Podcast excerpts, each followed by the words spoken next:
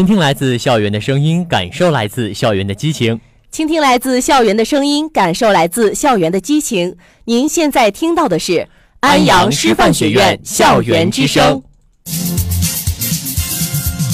搭乘新闻快车，浏览世间万象，关注高层动态，追踪新闻热点。每周一中午十二点零五分，与您准时相约时政新闻。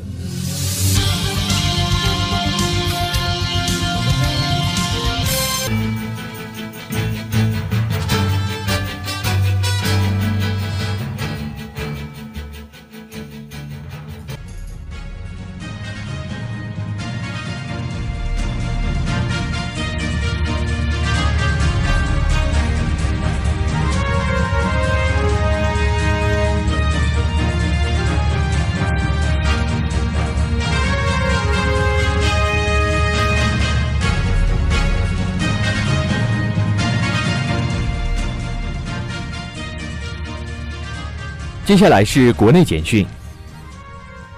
十二届全国人大第四次会议五号在京开幕，国务院总理李克强在会议上做了政府工作报告。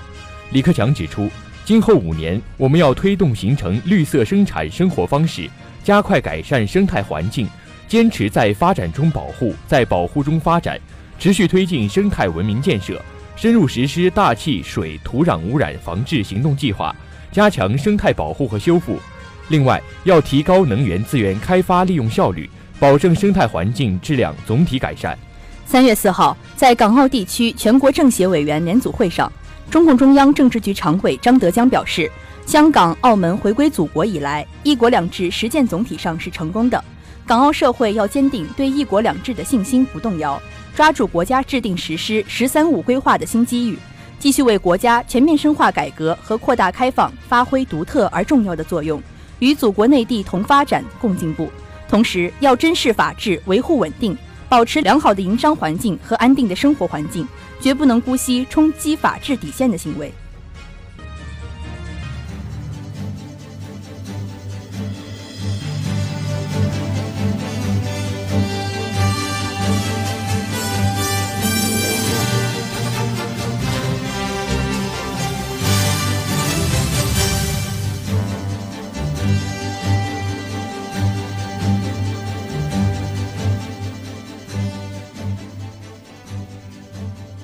下面来看国际简讯。三月四号，朝鲜政府发表声明称，拒绝接受联合国安理会通过的涉朝新决议，并表示将采取坚决措施予以应对。朝方发言人说，朝鲜核试验是应对美国敌朝政策、捍卫国家主权和民族生存权的自卫性和遏制力措施。朝鲜发射卫星是国际上公认的主权国家的合法权利。朝鲜将贯彻并进路线。不断强化自卫性和遏制力，向着卫星大国的道路前进，并强调称，如果美国继续采取敌朝政策，朝鲜将持续强化和遏制力。韩国总统朴槿惠三号在青瓦台与到访的埃及总统塞西举行首脑会谈，双方签署了覆盖基建、金融、贸易、能源等多领域的九项合作谅解备忘录。根据谅解备忘录，两国将积极参加韩资企业参与埃及基础设施建设项目。此外，双方协定积极解决进军埃及市场的韩企在进行货币兑换、取得劳动许可以及医疗药品出口上遇到的难题。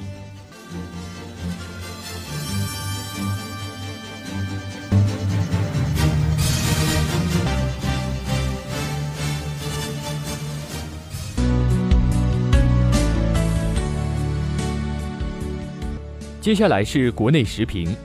让两会助力教育公平加速跑。三月三号，全国两会正式拉开帷幕。听民生、献良计、谋国策，作为中国式民主的集中体现，全国两会凝聚着国人的信心，也寄托着中国梦想。二零一六年是“十三五”开局之年，顶层设计事关发展蓝图，而教育公平则是其中备受关注且极其重要的一环。根据新华网连续十年推出的两会热点调查，教育公平七次进入十大热点词汇。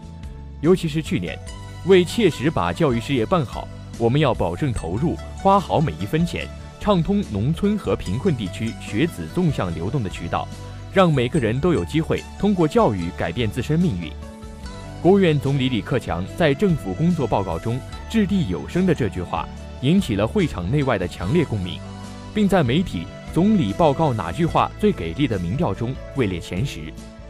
而今年呢，教育公平再次成为备受网友关注的十大热点话题之一。可见，在中国深入综合改革的进程中，这是一场需要攻坚克难的马拉松式长跑，而两会则是有力的助推器。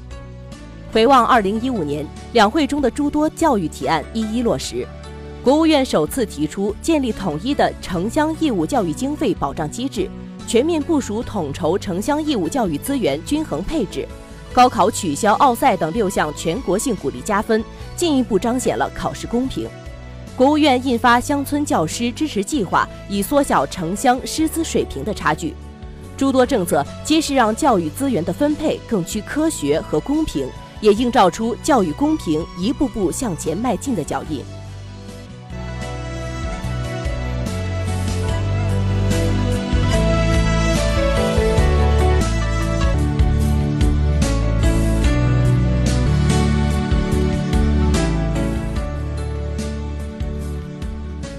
最后，一起来看国际试点。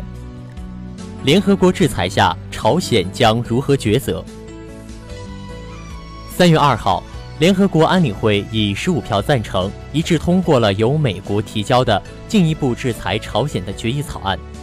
决议规定，联合国成员国必须对朝鲜的全部进出口货物进行强制检查，限制朝鲜战略物资的出口，禁止向朝鲜提供航空燃料等。决议还将朝鲜十六个个人、十二个实体和三十一艘船列入了制裁对象。这一决议表明了国际社会反对朝鲜进一步发展核导能力、维护国际核不扩散体系的严肃态度。正如美国总统奥巴马在其发表的声明中所说的，决议草案向朝鲜发出简单的讯息，即朝鲜必须放弃核武等危险计划，为其人民选择一条更好的发展道路。毫无疑问的是。平壤对联合国的制裁决议会恼羞成怒。根据报道，平壤已在当天退出了联合国人权理事会，并于今早在东海发射了数枚导弹。不过，虽然本次制裁不可能使平壤放弃核武计划，但会让平壤有痛感，改变核武计划的发展方向，推迟实战化的速度。而这次制裁包括要求各国禁止向朝鲜运送可能用于核导计划的物品。收紧对朝鲜的武器禁运措施，冻结可能与核导计划有关的金融资产等等。发展核武和相关导弹武器需要资金、技术、能源及原材料，缺了哪一项，核武计划就要推迟乃至停止。从朝鲜的核武能力来说，应该处于中级水平。即使平壤把资源用于发展核武上，但相关技术、燃料和矿物资源的缺乏。则是平壤解决不了的问题，所以，除非平壤对列入制裁的有关资源有大量的储备，否则发展核武的计划势必要受到很大的影响。在这种情况下，平壤不排除会调整下一步核武的内容和方向，在现有能力和资源下开发和完善核武，但不会停止核计划本身的问题。因为平壤已经把自身的安全系于核武，而且目前正是平壤发展核武的关键时期。再进一步来说，平壤就能寻求核武的小型化，并发展远程打击能力。所以，平壤不可能在这样一个关键时期，因为联合国的制裁而停止寻求技术的突破和核武实战化。